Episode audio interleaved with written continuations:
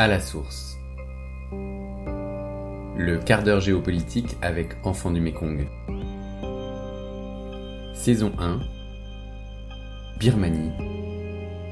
La guerre oubliée.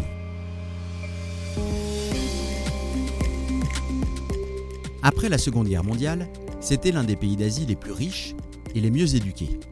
Ses ressources sont multiples. Hydrocarbures, jade, rubis, bois, barrages hydroélectriques. Depuis son indépendance, cette ancienne colonie anglaise a connu un destin maudit, sous l'emprise d'une armée toute puissante. Le 1er février 2021, après dix années d'espoir et d'ouverture, l'armée a repris le pouvoir, sans préavis, plongeant à nouveau le pays dans une guerre civile meurtrière et une crise économique brutale. Nous parlons aujourd'hui de la Birmanie quand personne n'en parle. Pourquoi un tel silence? Pourquoi ce désintérêt de la communauté internationale pour un pays si stratégique, limitrophe de la Chine et de l'Inde? Mais surtout, pourquoi ce silence coupable vis-à-vis d'une guerre civile qui va à l'encontre de tous les standards de l'Organisation des Nations Unies?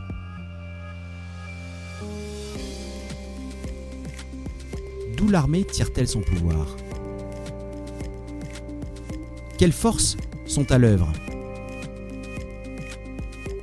Aung San Suu Kyi aurait-elle pu réussir?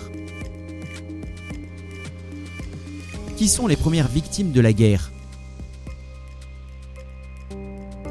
Remontez avec nous à la source pour mieux comprendre.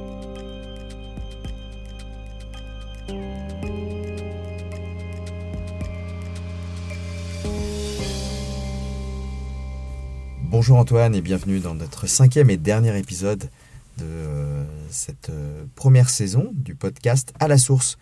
Et pour cette première saison, euh, nous nous sommes intéressés à l'histoire de la Birmanie d'une part, à le rôle de l'armée birmane, la situation des minorités ethniques, le rôle particulier de Aung San Suu Kyi. Et dans le dernier épisode, tu nous expliquais aussi le, vraiment les conséquences du coup d'État du 1er février 2021 et ce soulèvement incroyable de la population, le courage de tous ces civils qui se sont soulevés face à l'armée, face à la Tatmadaw. Aujourd'hui, les conséquences sont graves. 1,5 million de déplacés. On estime que 60% de la population vit aujourd'hui en dessous du seuil de pauvreté. Ça veut dire avec un peu moins de 1,9 dollars par jour. Euh, donc la situation catastrophique. Euh, est-ce que tu peux aussi nous dire les conséquences sur les mouvements de population? 1,5 million de déplacés avec beaucoup de villageois qui ont, sont partis vivre dans la jungle, et puis d'autres qui sont partis aussi euh, à l'étranger, dans des camps de réfugiés. Euh, comment ça se passe pour eux? Oui, alors il faut voir qu'on a différentes situations qui existent dans ce conflit. Évidemment, quand on parle de 1,5 million de déplacés internes en deux ans, on ne voit pas forcément qu'est-ce que ça veut dire concrètement. Un déplacé interne, c'est un réfugié qui n'a pas quitté son pays d'origine. Hein. Aujourd'hui, avec cette logique dont on parlait euh, de l'armée euh, birmane qui en 2022 a vraiment pris le parti d'accentuer les bombardements, bombardements indistincts qui ne font pas vraiment euh, la part entre euh, les civils et euh, les forces armées rebelles, et eh bien évidemment on a énormément de villages incendiés, et énormément de, de populations qui craint pour et de psychose derrière. Et de, et de psychose. Et donc, du coup, de mouvements de population qui décident de, de fuir des zones qu'ils estiment sensibles, donc des zones où ils craignent les bombardements. Et à partir de là, euh, les lieux où se réfugier, ce sont bien souvent des lieux où on peut se cacher. La jungle est euh, l'un des, premiers lieux où on va se réfugier. Les zones ethniques aussi, parce que d'une certaine façon, on peut se mettre euh, à l'abri derrière, derrière le bouclier de certaines milices armées. Et donc, il y a énormément de familles en Birmanie aujourd'hui qui quittent tout pour se réfugier dans ces zones. Et quand on dit elle quitte tout, euh, c'est euh, vraiment le, dénuement le plus total. Hein. On, parle de, personnes qui vivent dans, dans les bois avec euh, un minimum de ressources. Et ce sont aussi des personnes qui mettent un petit peu en suspens leur vie. Il y a beaucoup, beaucoup, une proportion énorme d'enfants qui sont concernés par ces migrations. On estime que 40% des déplacés internes aujourd'hui sont des enfants. C'est énorme, hein 40% de 1 500 000 personnes. Voilà. Mais en même temps, je crois que fin 2022, on estimait que c'était 700 000 enfants euh, qui étaient déplacés. Donc c'est déplacés internes, avec cette logique de mouvement au sein de pays où on fuit les zones euh, les plus, les plus sensibles, euh, les plus exposées. Et puis il y a un mouvement qui a existé de tout temps aussi, qui est un mouvement de traverser les frontières terrestres du pays. Les Rohingyas avaient traversé la, frontière pour aller au Bangladesh. Le Bangladesh est complètement saturé avec plus d'un millier, un, million. pardon, de réfugiés Rohingyas. Il y a évidemment comme euh, l'État Chine, qui est complètement à l'ouest euh, de la Birmanie, est un lieu de résistance forte contre la Tatmadaw.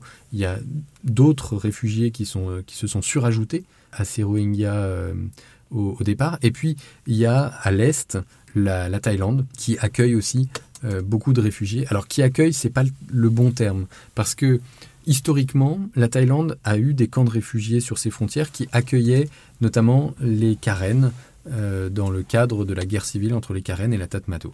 Ces camps n'ont jamais été fermés et, euh, et c'est une assistance humanitaire qui s'est déployée et qui a, qui a un petit peu euh, fixé ces populations malgré la volonté de la Thaïlande On sur parle ses frontières. plus de 100 000 personnes dans ces camps de réfugiés à la frontière thaïlandaise. Tout à fait. Et une grande partie d'entre eux sont nés aujourd'hui dans ces camps de réfugiés. C'est un, élément qui est euh, dans tous les esprits en Thaïlande et qui fait que euh, le gouvernement et l'armée en particulier a choisi une autre stratégie face à cette nouvelle crise. Donc euh, l'armée a créé une zone grise, voire une zone noire, sur tout le long de sa frontière avec la Birmanie, euh, une bande d'environ 3 km. L'armée thaïlandaise. L'armée thaïlandaise, tout à fait, qu'elle contrôle. Et euh, il faut se souvenir encore une fois que cette guerre civile a commencé dans une période mondiale de, très forte instabilité avec le Covid. Et donc euh, l'armée thaïlandaise s'est un peu servie de cette donnée sanitaire pour dire en aucun cas on ne peut accueillir euh, sur notre territoire des réfugiés qui pourraient contaminer la population thaïlandaise. Ah Donc, euh, on crée cette bande frontière, on accueille volontiers les réfugiés et les déplacés qui veulent fuir la guerre pour qu'ils traversent la frontière, pour se mettre à l'abri. Mais à partir du moment où il n'y a plus de combat, c'est-à-dire à partir du moment où on n'entend plus de coups de feu, on raccompagne ces déplacés, ces réfugiés mmh. dans leur pays. Et en fait. maintenant euh, qu'il n'y a plus de Covid, on ne les accueille pas pour autant. non, ça n'a pas duré. Euh, enfin, au contraire, cette politique s'est figée et, est devenue la règle. Alors même que l'armée avait laissé entendre qu'à terme, elle pourrait créer des infrastructures qui pourraient accueillir sur un temps un petit peu plus long euh, les réfugiés. Et donc, à partir de là, on peut voir d'une certaine manière dans euh, cette volonté euh, de l'armée thaïlandaise de ne jamais accueillir de réfugiés, en tout cas de manière légale, sur son territoire, une forme de soutien de la, la junte militaire en Birmanie, parce que ça consiste finalement à ne pas permettre de refuge à ces, euh, déplacés. Le peuple birman est un peu prisonnier de ah ses frontières. Donc ça, c'est un premier point. Il n'empêche que la Thaïlande a quand même une tradition d'accueil et qu'il euh, y a beaucoup de réfugiés qui passent la frontière de manière illégale et qui réussissent malgré tout à se fixer en Thaïlande. Et il faut voir aussi qu'il y a une partie de l'opposition à la junte militaire qui est installée aujourd'hui dans des villes frontières thaïlandaises et qui mène certaines opérations depuis ces villes. Donc euh, tout n'est pas tout noir ou tout blanc, hein. il, faut, il, faut, il faut se méfier. Mais voilà, il y a quand même une forme de, de euh, soutien. Aujourd'hui, les réfugiés, en tout cas, euh, ne sont pas accueillis, ne sont pas les bienvenus en Thaïlande sur un moyen ou long terme. Il faut sans cesse qu'ils reviennent sur le territoire où ils n'ont finalement aucune alternative et aucun, aucun refuge. Donc des déplacés internes, euh, là qui, fuient dans, certaines zones euh, de minorité ethnique, des réfugiés qui, eux, euh, partent à l'étranger, en Thaïlande, pour ceux qui, qui y arrivent. Et quelles sont les conséquences pour les enfants? Parce que tu parlais de 700 000 enfants parmi ces 1,5 million de personnes. Eh ben, tout à fait. Alors, d'abord, il faut voir que euh, aujourd'hui, la stratégie de l'armée birmane, euh, c'est de gouverner par la terreur. C'est l'explication du recours au bombardement massif. Deux, exemples. En septembre dernier, il y a eu euh, le bombardement d'une école dans euh, un monastère bouddhiste qui euh, a fait six morts, si ma mémoire est bonne, six morts qui étaient des enfants de 7 à 8 ans. Certains témoins ont manifesté que c'était une opération menée par l'armée. même si je ne crois pas que l'armée ait revendiqué officiellement cette attaque. Il y a une évolution dans la politique de l'armée. On peut le voir parce que en avril dernier, il y a eu un nouveau bombardement, un bombardement euh, dans la région de Sagaing d'un concert qui était organisé pour célébrer l'ouverture d'un bureau euh, des forces de défense du peuple dans ce village. Et c'était un concert vraiment familial avec des enfants qui dansaient et tout ça. Et pareil, ça a été bombardé et, il y a eu euh, plusieurs dizaines de morts, dont des enfants à nouveau. Et cette fois-ci, l'armée a revendiqué officiellement euh, cette attaque. Et on voit bien qu'il y a vraiment une polarisation avec euh, une escalade dans la violence dans ce conflit. Les, les forces en présence sont quasiment équivalentes. Elles n'ont pas les mêmes, les mêmes armements, elles n'ont pas les mêmes moyens, mais finalement, elles réussissent. Il n'y a pas une qui prend le pas sur l'autre. Et du coup, on a une escalade de la violence. Et cette escalade de la violence, elle se fait nécessairement au détriment des enfants. Un autre aspect qui fait que les enfants, j'aurais tendance à dire, sont les premières victimes de ce conflit parce qu'ils sont les plus exposés. Ils sont exposés en tant que victimes des bombardements, on l'a dit, hein, parce que pour, euh, pour euh, gouverner par la terreur, eh ben, c'est bien de s'en prendre aux plus innocents. Et euh, peut-être que les, finalement les, les, cibles de ces bombardements ne sont pas choisies au hasard. Il y a une tradition en Birmanie depuis toujours d'enfants soldats qui fait qu'on a des, des enfants mineurs qui combattent à la fois dans les rangs de la Tatmado. Des quoi Des 10 ans, des 11 ans Non, en règle générale, on, parle plutôt d'adolescents euh, autour de 15, 16 euh, ans. Ouais. Alors, c'est pas dans la Tatmado à proprement parler, c'est souvent dans les troupes paramilitaires liées à la Tatmado. Mais ça existe également dans les milices ethniques. Je me souviens d'un reportage il y a quelques années chez Karen où, dans un village, une famille m'expliquait qu'il était de tradition que euh, l'aîné des garçons, ou au moins un enfant dans la famille, soit confié à la milice pour le combat de l'ethnie. Et ce sont des traditions vivaces. Et ce sont des traditions qui sont remises au goût du jour par euh, le conflit d'aujourd'hui. Donc euh, les enfants sont exposés aussi par ce biais-là.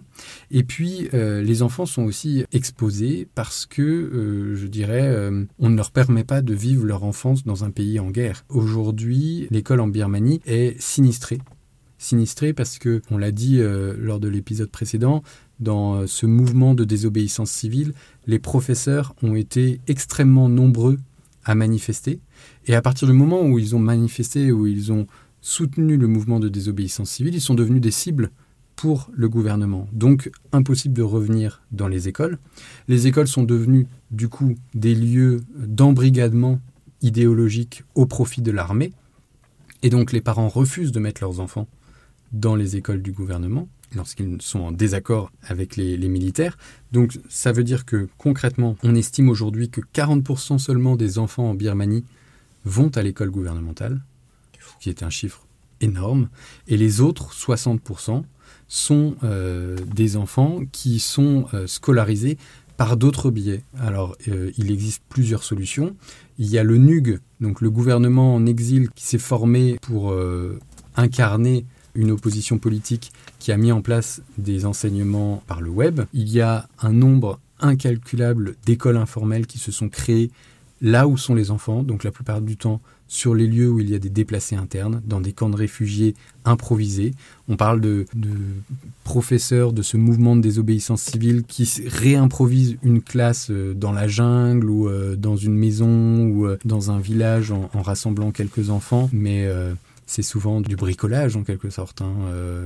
Ils n'ont pas les, moyens d'une école classique. Et puis il y a des enfants qui échappent totalement à toute possibilité de, scolarisation, ce qui en fait est une, mise en danger de leur avenir tout simplement parce qu'un euh, enfant aujourd'hui qui ne va pas à l'école, c'est un enfant qui demain, au moment où la paix reviendra, n'a pas forcément énormément de, de perspectives d'avenir, qui risque d'être mis au travail très très rapidement. Et puis il y a une jeunesse, parce que là on parle beaucoup des enfants qui sont plutôt euh, des enfants de, primaire ou de collège, mais il y a toute une jeunesse qui a été particulièrement ciblée au début du conflit parce que c'est euh, la jeunesse qui a incarné le fer de lance de la résistance. Ce sont, euh, sont les, jeunes qui ont justement profité des, des formations et qui ont goûté à la liberté entre 2011 et 2021, qui ont refusé le retour de l'armée, qui sont diplômés et qui aujourd'hui n'envisagent l'avenir qu'à travers le combat ou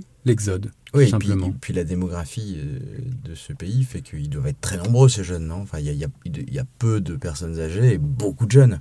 Oui, ah oui, c'est un pays euh, en voie de développement avec du coup une, pyramide des âges euh, qui est inverse de la nôtre. Oui, ce qui a dû surprendre l'armée d'ailleurs. Ils ne s'attendaient peut-être pas à ce que cette jeunesse soit aussi vivace, quoi. Et qui, c'est on parle des printemps arabes dans, les pays du Maghreb.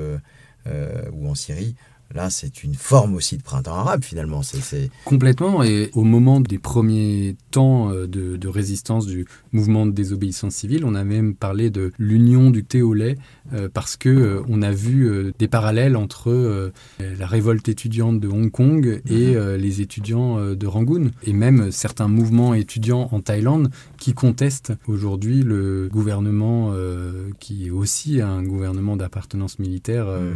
en Thaïlande. Donc il y a des des, parallèles et évidemment que tous ces acteurs se parlent aussi. Donc cette jeunesse souffre euh, terriblement, mais si on peut, euh, dans les deux, trois dernières minutes de, cette, euh, de cette série, de cette première saison, peut-être expliquer ce que fait l'association Enfants de Mekong pour, malgré ce contexte dramatique, pour les accompagner.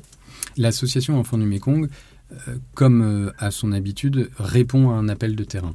Et en l'occurrence, euh, dans euh, le, maillage qui a été mis en place pendant euh, toutes les années d'ouverture de la Birmanie, Enfants du Mekong était présent en Birmanie. Enfants du Mekong a développé des programmes de parrainage un peu partout dans le, pays, des amitiés avec des responsables locaux. Et, aujourd'hui, ces responsables locaux, qui sont souvent des, professeurs, qui sont des encadrants, qui ont, participé parfois euh, à ce mouvement de désobéissance civile ou, ou simplement qui sont dans, dans des, des, structures qui veulent venir au secours de populations civiles ciblées par la guerre. Ces professeurs, ces, personnes en, responsabilité nous ont alertés sur les ressources dont euh, disposent ces écoles informelles. Ces enfants qui sont perdus dans la jungle aujourd'hui et euh, qui ne peuvent pas aller à l'école, dont l'enfance est en quelque sorte hypothéquée. Et donc, on a déployé euh, un certain nombre de, ressources et on continue à en déployer pour permettre la création et la structuration de réseaux pour permettre à ces enfants d'aller à l'école, pour continuer l'action euh, malgré toutes les difficultés que ce terrain représente parce qu'il y a la mobilité des, déplacés, il y a l'insécurité, il y a euh, voilà, sans cesse des difficultés à surmonter. Au départ, notre aide a été essentiellement une aide pour euh, subvenir aux premiers besoins. Mais aujourd'hui, le conflit étant en train de, se s'enliser, de s'enliser exactement et de vraiment durer dans le temps, eh ben il y a besoin de structure, il y a besoin de se structurer. Et donc c'est ces réseaux-là qu'on essaye d'accompagner aujourd'hui. Donc des écoles informelles, 15 000 enfants, euh, en plus des enfants parrainés euh, en Birmanie par l'association, 15 000 enfants sont actuellement aidés via ces écoles informelles et, et Enfants du Un maillage de, plusieurs centaines de, personnes, de bénévoles locaux qui, euh, qui continuent d'agir. Il me vient en tête cette euh, phrase euh, très connue de Nelson Mandela, l'éducation est l'arme la plus puissante pour sauver le monde.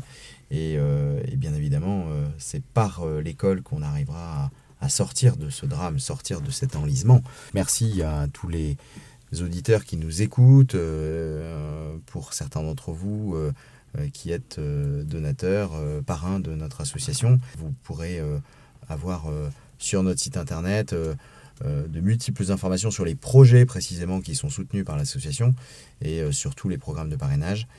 Merci Antoine pour ces cinq épisodes. On y voit beaucoup plus clair et malheureusement, euh, on y voit beaucoup plus clair, mais on, est inquiet pour ce pays, on est inquiet pour ce peuple qui souffre. On ne voit pas euh, comment ils vont pouvoir trouver une, négociation, parce qu'il va falloir à un moment sortir par le haut. Il va falloir euh, négocier avec cette euh, armée. 60% des, des enfants ne vont plus à l'école, ça ne peut pas durer éternellement. Et euh, on espère que une discussion permettra de, revenir à une, à paix et permettra à tous ces enfants euh, de tisser un, un avenir meilleur. Merci Antoine pour ces cinq épisodes. Merci Guillaume.